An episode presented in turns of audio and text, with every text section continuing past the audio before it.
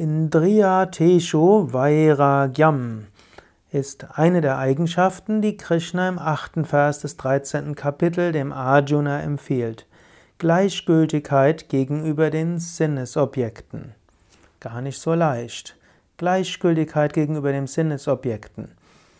Das heißt, es kann dir egal sein, ob jetzt was Gutes zu essen gibt oder etwas weniger Gutes zu essen gibt, ob die Sonne scheint oder ob es regnet, ob es kalt ist oder warm ist, ob du schöne Kleidung hast oder weniger schöne Kleidung hast, ob dein Auto funktioniert oder nicht funktioniert, ob es guten Geruch in der Atmosphäre gibt oder schlechten Geruch, ob Dinge gerade schön anzuschauen sind oder nicht.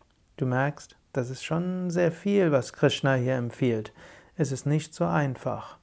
Aber es ist etwas, was zu entwickeln gilt.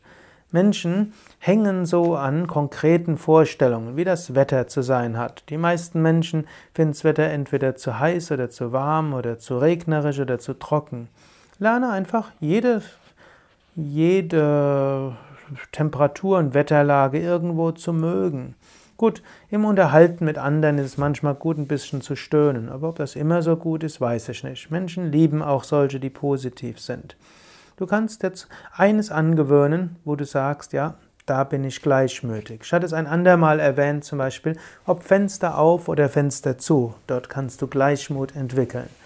Oder eben auch, ob Regen oder Sonne, entwickle Gleichmut. Du kannst Fahrrad fahren, ob es Regen oder Sonne ist. Oder selbst wenn du vom Wetter deine, die Wahl deines Transportmittels abhängig machst, sei trotzdem gleichmütig. Ärgere dich nicht über kleine Dinge. Ärgere dich auch nicht, wenn deine Lieblingsspeise nicht so ist, wie du sie gerne hättest.